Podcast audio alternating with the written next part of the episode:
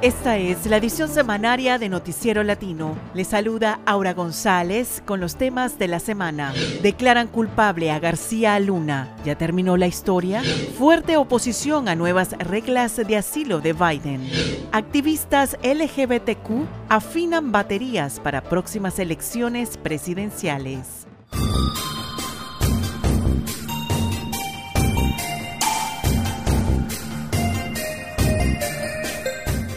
Por conspiración, tráfico de estupefacientes y mentir al gobierno estadounidense, declaran culpable a Genaro García Luna, secretario de Seguridad del entonces presidente Felipe Calderón. De 20 años de cárcel hasta cadena perpetua pudiera ser la sentencia, en un juicio que develó las corruptelas al más alto nivel de la llamada guerra contra el narcotráfico. Desde las afueras de la corte en Nueva York, Marco Vinicio González registró las primeras reacciones de familias víctimas del narco y sobre la demanda de que continúen las investigaciones. ¡Queremos a Calderón! ¡Sigue Calderón! ¡México todavía está en llamas! ¡Queremos más justicia!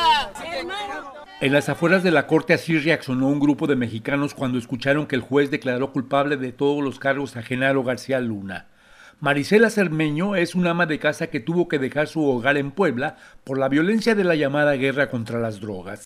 Sí, mi papá, mi papá murió, lo mataron, así que imagínense mi yerno igual por una guerra que, que no debería de ser. Me arrebataron a mi papá y a mi yerno. Entonces, imagínense, ¿qué puedo hacer yo?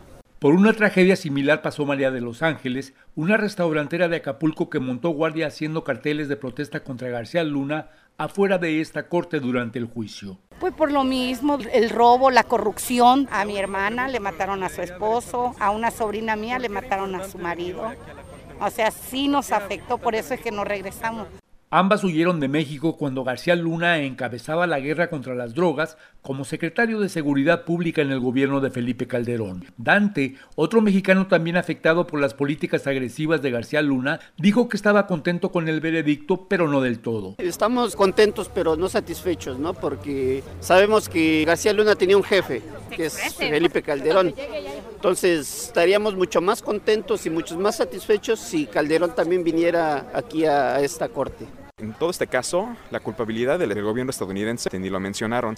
José Olivares, el corresponsal de la revista The Intercept en Nueva York y quien cubrió todo este juicio, deploró el veredicto por haber estado basado solo en testimonios de criminales confesos en busca de reducir sus sentencias cooperando con la fiscalía. Y hay que reconocer de que el gobierno americano y la DEA y agencias estadounidenses tenían información de los vínculos eh, de García Luna con el crimen organizado Aún así, dijo, siguieron trabajando con García Luna mínimamente tres años, por lo que en su opinión nada va a cambiar.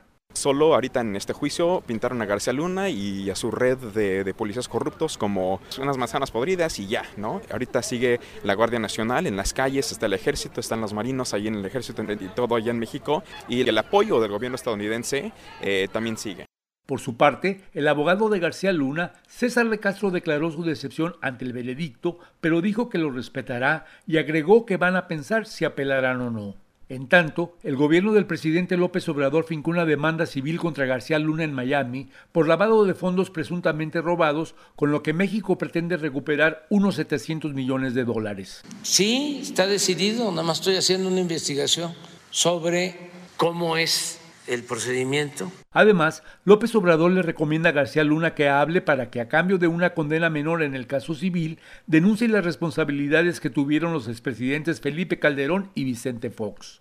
Es la oportunidad de ir a fondo. Y este jueves el senador republicano Chuck Grassley exigió a la DEA que entregue toda la información que tiene sobre sus vínculos con Genaro García Luna y cuándo y cómo se enteraron que era corrupto. Al final, el juez Brian Cogan, quien también presidió el caso del Chapo Guzmán en esta misma corte, dictaminó que el 27 de junio se dará a conocer la sentencia de García Luna, que podría ser de 20 años de cárcel a cadena perpetua. Para la edición semanaria de Noticiero Latino, desde la Corte para el Distrito Este de Nueva York, en Brooklyn, Marco Vinicio González.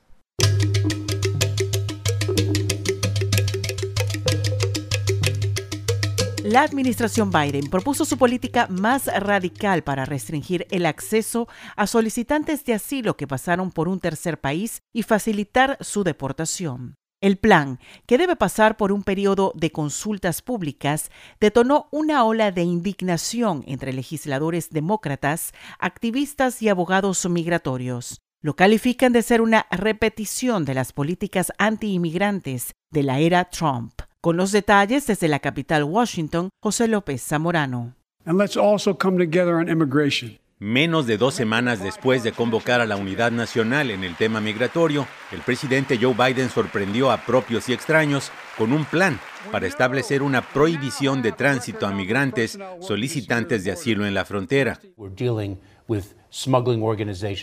a través de los departamentos de Seguridad Nacional, DHS y de Justicia, su propuesta de regla fija que los solicitantes de asilo serán considerados automáticamente inelegibles de entrar a los Estados Unidos, salvo que puedan probar que fueron rechazados en su solicitud por un país de tránsito.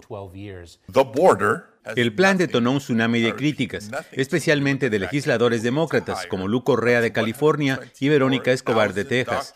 Por su cuenta, los senadores Alex Padilla, Bob Menéndez, Ben Ray Luján y Cory Booker emitieron un pronunciamiento conjunto.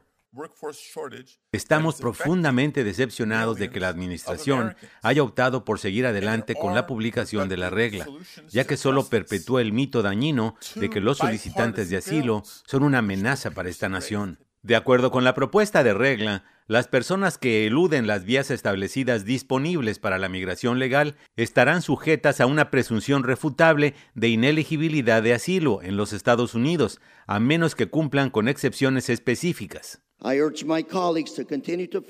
El legislador demócrata Lu Correa, que representa al Distrito Electoral 44 de California, sugirió que el plan huele a una nueva versión de las políticas de la era Trump. Los tribunales rechazaron con razón el intento de la administración Trump de terminar categóricamente con el asilo, cuando exigió a los solicitantes que lo buscaran en países de tránsito. El intento de la administración Biden de continuar con esta política injusta y restrictiva es decepcionante. La decepción cundió también entre organizaciones defensoras de migrantes, que no solo planean refutar el contenido de la regla durante el periodo de consultas públicas, sino que también se alistan para una batalla legal si se mantiene su esencia, sostiene la abogada senior del American Immigration Council, Gianna Borroto. Y es ilegal lo que está haciendo el gobierno con esta regla y ya bajo la administración Trump ya esta regla fue encontrada ilegal por varias cortes. Entonces, planeamos atacar estas partes de la regla con el propósito de que la administración abandone la regla por completo. No pensamos que, hay forma en que la puedan hacer legal. El abogado de Texas, Rafael Borrás, quien defiende los casos de decenas de solicitantes de asilo en la frontera, considera que la acción de la administración Biden tendrá también secuelas políticas. Estamos entrando en un periodo donde se va a intensificar las campañas electorales de ambos partidos y quisiera saber a quién le está hablando el presidente Biden con estas medidas en estos momentos. Por lo pronto, la propuesta de regla quedó abierta a los comentarios públicos durante los siguientes 30 días, al final de los cuales la administración Biden debe decidir si la mantiene tal cual, si hace ajustes o si, como piden sus críticos, la abandona por completo. Para la edición semanaria del Noticiero Latino, desde Washington, José López Zamorano.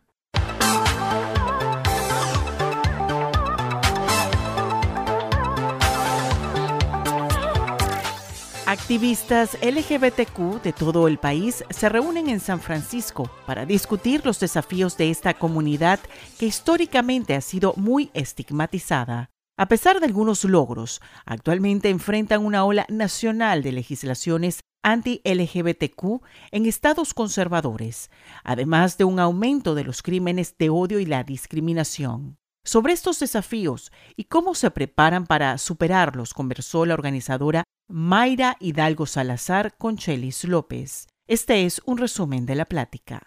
La comunidad LGBTQ, el poder político crece más y más cada año. Ya nosotros vimos las estadísticas de las elecciones del 2020 y el rol vital que tuvo el voto LGBTQ. Además, estamos viviendo en un momento donde las personas LGBTQ están abrazando quiénes son, su sexualidad, su género, en edades más y más jóvenes. ¿Y pues qué ha causado eso? La ultraderecha ya no está mirando como una amenaza en su agenda política, ¿verdad? Que es realmente se trata de poder, porque ellos están persiguiendo a las personas más vulnerables en nuestras comunidades, las personas trans, y en una etapa de sus vidas donde son más vulnerables cuando son jóvenes, ¿verdad?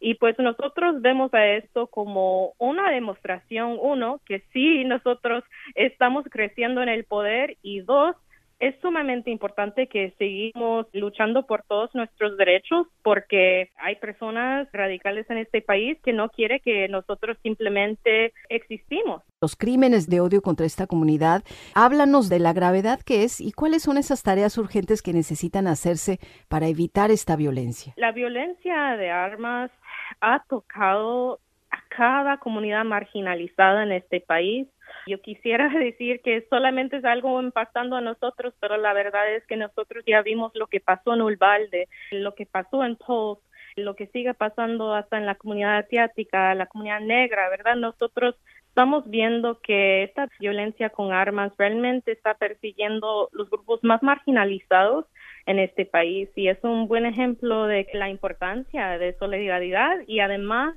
el momento crítico en que estamos donde tenemos que tomar acción porque literalmente está tocando cada comunidad en este país y pues por eso es sumamente importante que el presidente tome acción no solamente por nuestras vidas, pero eso realmente será otro tema crítico en su agenda cuando se trata de sus chances de reelección.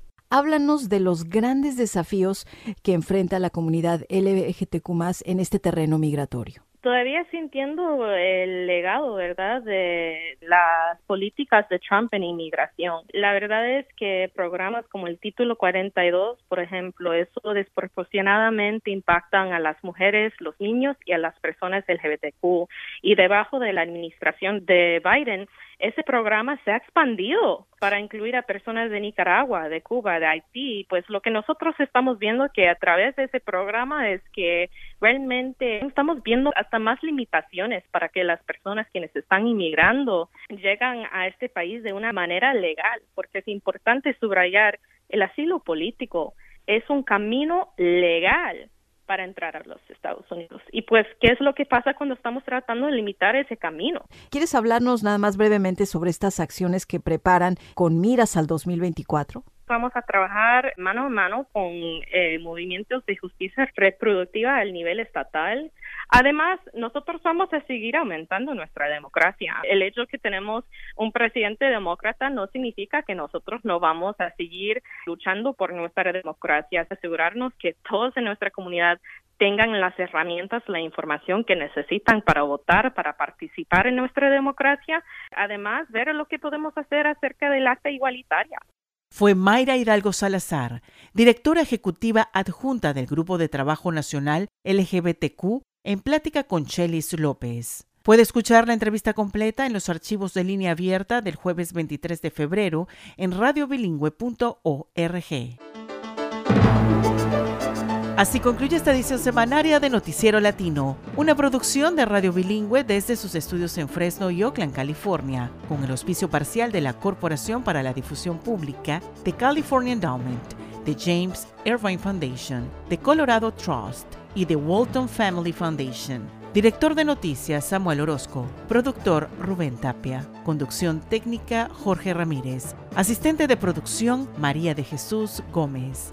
Yo soy Aura González. Escríbanos con sus comentarios en radiobilingüe.org. Escuche usted Noticiero Latino, satélite, radio bilingüe.